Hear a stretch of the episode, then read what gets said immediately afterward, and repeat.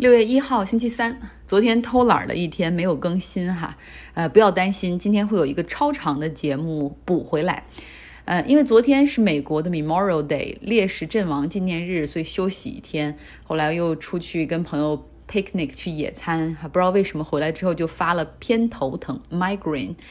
偶尔偏头疼或者周期性偏头疼的朋友们一定懂我在说什么哈，就是一侧的头持续的有节奏的震动性的疼痛。其实我还算偏头疼比较轻的那种，每一次疼可能不会超过一天。呃，除了头疼之外，也不太影响生活和生产，只需要有的时候用手摁住疼痛的部分会有缓解，或者是睡觉啊、洗澡啊、喝咖啡呀，甚至喝点酒、做拉伸运动、户外散步。都可以缓解，但是我知道有一些朋友一旦疼起来，可能是几天或者要一周多才能够消除，还会引发呕吐、虚弱、脾气暴躁，还需要吃止疼药的那种。其实偏头疼 （migraine） 在欧美也很常见，基本上是一个医学难题，因为大脑过于复杂，具体引发病理的原因到现在还不清楚。可能是因为脑神经血管的紊乱，然后大脑皮层的这种紊乱或者神经元的异常，都会导致这种偏头疼。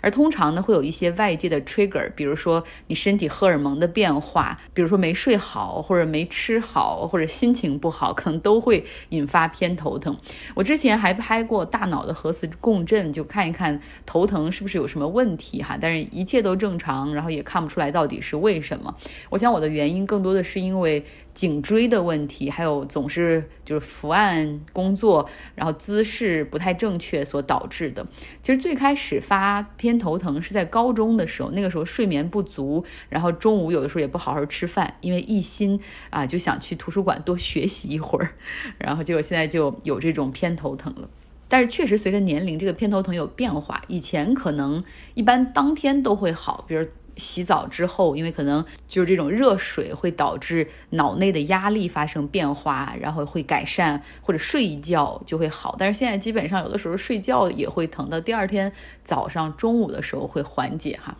嗯，好吧，不说这个，换个话题，再聊点其他的。爱体育的朋友可能都知道，在周末的时候，欧洲冠军杯足球赛决出了冠军，皇马得冠，利物浦输了。你知道我大学是在北京体育大学念的，我那个很多同学到现在他们还是在体育这个行业里工作。然后有一个同学，他是在某个电台还是电视台当体育评论员还是主持人，他又在微博上写到，就是。利物浦的某某球员，你把球踢好了就行了，这比什么都重要。你关于乌克兰那些言论有必要吗？这是你该关心的吗？你的本职工作就是踢球等等。其实我是很懂他的这种心理，因为从大学四年，然后到现在这么多年，工作中只有体育、体育比赛、比赛胜负、胜负、冠军、亚军、失败者、胜利者。其实有时候我很佩服他们对于体育有数十年如一日的热情，但是也会叹息于，就是你太沉醉于一件事儿之后的那种局限性，那种看他就是看到他现在那个状态，就很像我看自己当年当体育记者那三年一样，就是每周对我来说最重要的事情就是那几场比赛，就是那几个进球，就是那个积分表。可是世界很大，原有很多东西比比赛的胜负要更重要。对不对？我们都希望体育运动员可以是更有社会责任感，而不只是体育比赛的机器。我们希望他能够实现更多的价值，不只是胜负、进球或者个人财富的增长，他的自我表达和诉求也是其中之一，对吧？我就忽然想起来，这个 NBA 金州勇士队的球员，他们打球都很轻松，那是因为。打球只是他们生活中的一部分，然后从球队联盟中赚的这些钱也只是他们收入的一部分。他们还可以跟着球队的那些做风投的老板去投资科技圈，然后通过自己的财富和影响力再去回馈社会，然后去影响大家去关注一些社会公平正义的话题。所以你看他们打球也是格外的轻松和快乐，输了又能怎么样？那生活中还有很多其他的事儿需要他们的关注和精力。如果可以时间穿越的话，我都特别希望回到职业生涯最初那三四年，嗯，提醒那个做体育记者的我，或者是更早回到我大学的时候，就告诉那个年轻的张傲，就是说体育只是这个世界上非常非常非常小的一部分，实际上还有很多东西很有意思，关系着很多人的这种生存。像政治、地缘危机啊、环境的变化、经济产业，甚至过去发生在这个世界上的历史，有的璀璨的文化、美好的艺术和音乐，就是你需要打开视野，别把自己的视野限制的那么小哈。整天研究比赛战术，什么射门的时候心理因素到底影响了发挥还是刺激了发挥，这有什么意义呢？然后后来我几经考虑，觉得还是给这个同学留个言吧。反正浓缩了一下，意思就是这个世界很大，可以被关注的东西还有很多。球员和教练们都有自己的生活，也有他们所关注的东西和他们的价值观。他们可以输掉比赛，但是我们需要尊重他们表达的权利。结果我那个同学，我估计他很生气吧，然后他回复我说：“那我也有我表达的权利，轮不到你一个旅美华人来批评我。”然后我心想：“：“What？怎么就扯到因为我生活在美国？”然后就什么旅美华人批评你，这这是什么？然后我就马上解释说，我说首先这不是对你的批评或者指手画脚，这些想法也不是我到美国之后悟出来的，而是我转做财经之后就觉得，其实像财经里面就有很多东西，以前我做体育的时候绝对不会关注到。而作为一个媒体人，有有那么多的粉丝听众在看你的评论，你的观点也会潜移默化的影响很多人去看待世界的方式。我只是希望你能够越做越好。好，哎，反正后来感觉越描越黑，友谊的小船肯定也是翻了哈。不过我也无怨无悔。那这样的情况其实也会经常发生在这个 podcast 这个节目里面，尤其是每次如果我多聊到一点点国内的事情，除非我缩小到就我家乡哈尔滨那点范围。然后，否则我说到任何，就会有人留言说：“你凭什么这么说？啊，凭什么这么说？你生活在美国，你凭什么来评论中国的这些事儿？你都不在这儿生活了。”然后我想，那我还是中国人呢，我也是希望我的国家可以越变越好，对吧？法治和社会的管理都可以越来越健全。可能每个人听到不想听到的声音的时候，都会有点难受。但是你如果去选择通过剥夺别人发言的权利，就是你不要说了啊，你这个不应该你来说，那是实际上是不好的。就像我们很小的时候就懂得也听到的那句话，就是我可以不同意你的观点，但是我会誓死捍卫你发言的权利。好了，说到开阔思路。依旧不是新闻哈。说到开阔思路，我想不管任何行业，其实都是如此。因为我们这些工作在职场中的这些人都非常集中自己的精力，处理好自己的工作，然后自己公司的那一亩三分地，或者自己行业产业链那一部分，我们可能很关注、很精通，专注到有的时候会让我们丧失对大局的观察。啊，不说别人啊，就说我。其实我现在做海上漂浮式的风电，我总是相信说，只要能够啊，这个把海上的这些风场建起来，新能源就可以去替代化石能源，这种事儿是水到渠成的。但实际上，其实也忽略了它一个配套的问题，比如说新能源，不论是太阳能还是风能，它都有那种不可抗力和间歇性，其实它们都属于 intermittent energy。就是不太稳定的，会有变化的这种时有时无的，你可以理解成为它其实需要储能与之进行配合。我举个例子哈，太阳能，太阳下山之后基本上就没有电力输出了，而通常从居民用电的高峰又会发生在下午四点之后，那太阳最足的时候所发出来的电可能其实又没有需求。风能啊，源源不断的风力可以发出大量的电，但又不是所有的电量都能够被消纳使用的。然后有的时候又会出现那种静风天气，而且可能好多天又发不出来电的那种低风速的天气。那电力市场最特殊的地方就是，如果当下不能够立即被使用的话，其实就会被浪费。在新能源领域，其实我们的配套产业就是储能 （energy storage）。我们常常提到的储能实际上是电池，对吧？基本上就是锂电池，手机、电脑、电动车。但是电池它也是有自己的一个 capacity，一个储量，包括电池也是有寿命，就是你越用它能提供的电量就越短。然后另外电池还有过热之后会起火的问题。那锂电池还有一个问题就是它的原料，它是锂和钴是它的主要原料，而这两个东西的话都比较稀缺，尤其是钴，百分之七十的。全球现在所用的钴都产于刚果共和国。从产量、价格、规模来说，其实想解决超大规模的这种发电储能，你是没有办法用锂电池的。那还有什么可以储能呢？大家就在想哈，其实听的比较多的是 hydrogen 氢能，海上风电发出来的电电网有的时候并不需要那么多大量的电哈，让你一下子给了什么几百兆瓦的电，那可能还会导致反倒会搞了这个 blackout 大停电。那这个时候可以调配很大一部分用于制氢。氢能又可以通过管道和装罐来进行运输，像国内还有加州，实际上都有氢能站，然后有氢能汽车。呃，现在其实氢能还广泛的被用于化肥生产呐、制铝啊这些产业，都可以用氢能来替代化石能源。那最近我在看一篇文章，实际上说美国有各种各样的储能初创公司，他会想。各种各样的解决方案与未来的这种新能源供电进行匹配的储能，有一种比较传统的也是好理解的储能方式是水库，就是风电所发出的过剩的电量哈，你把它输入到水库里面去，然后电能泵水。把水从低处，然后转移到高处，相当于是把电能就存储到水的势能之中，有没有像物理课的感觉？那当你需要电的时候，就把这些水再从高处一开闸放下来，那这些势能就会推动水库里的那个水里的那个 turbine 涡轮，然后进行运转哈，机械发电。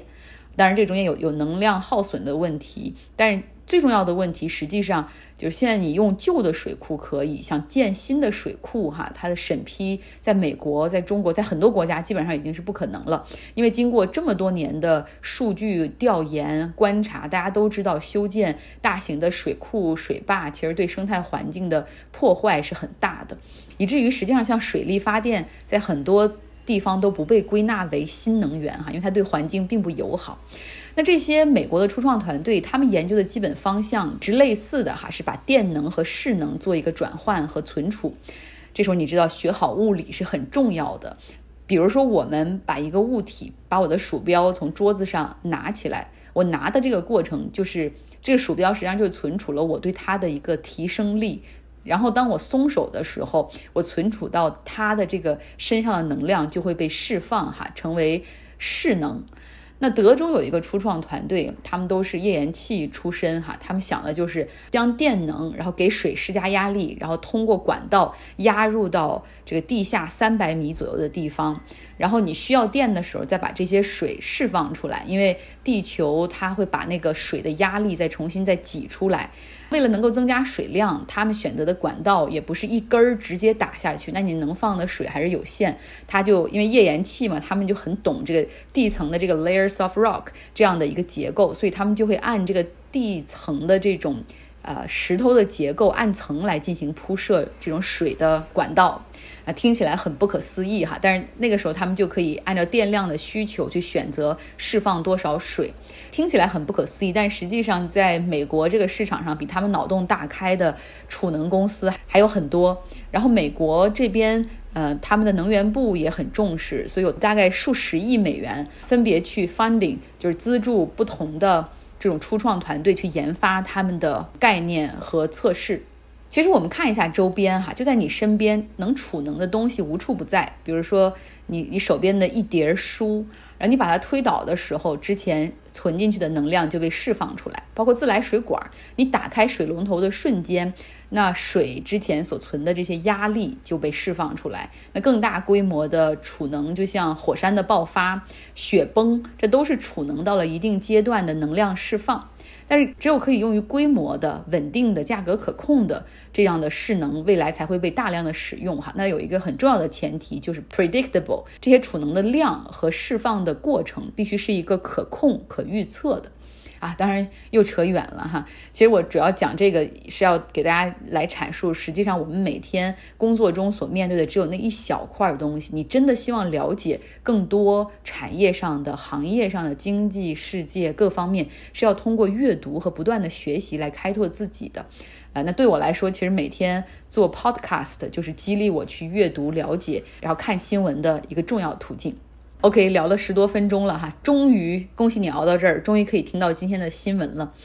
欧盟二十七个成员国经过谈判，终于一致同意禁止对俄罗斯石油的进口。因为匈牙利总统欧本哈坚决反对全面禁止俄罗斯石油的进口，将损害他们的经济。然后呢，这个欧盟的决议都需要二十七个成员国 anonymously 全票通过才可以，所以大家就谈判中做了让步，决定说。有两个，第一个就是到年底之前这个时间点，第二个呢就是通过海运抵达欧盟的俄罗斯的石油将被禁掉，但是管道运输的石油不受影响。目前呢，欧盟百分之二十五的石油进口是来自于俄罗斯，大概是每天二百二十万桶原油和一百二十万桶的成品油。其实像现在这种情况，每天欧盟这些国家向俄罗斯在石油上的支付就是十亿美元每天，那相当于是。欧盟不断的给钱，让俄罗斯可以继续对乌克兰进行这场侵略战争。禁掉海上进口的这些俄罗斯石油之后，实际上是可以减少三分之二的俄罗斯石油的进口。欧盟方面表示说。呃，允许管道运输的进口只是暂时的一个办法哈。这个因为我们的成员国匈牙利和斯洛伐克对俄罗斯原油很大的依赖。不过值得注意的是，另外两个国家德国和波兰，他们目前其实也有管道和这个是俄罗斯原油进行一个运输，但是他们表示说，不论怎么样，到年底之前，他们将停掉对俄罗斯原油的一个进口。那所以这样下来，到二零二三年开始之后，欧盟对于俄罗斯的这个石油的进口将降低百分之九十。作为反制，俄罗斯表示将断掉对德国壳牌公司天然气的一个供应。这是俄罗斯国有天然气公司 Gazprom 它的一个表态。他们说将从周三开始暂停对德国壳牌的供气，原因是。我们之前说了哈，就是无法进行卢布的支付。那德国方面其实他们也很聪明，他们从战争开打以来就已经不断调整他们天然气的一个供应方案，对于俄罗斯天然气的依赖已经从之前的百分之五十五降低到了百分之三十五。那同时呢，受到这个威胁的还有丹麦的最大的能源公司 Orsted。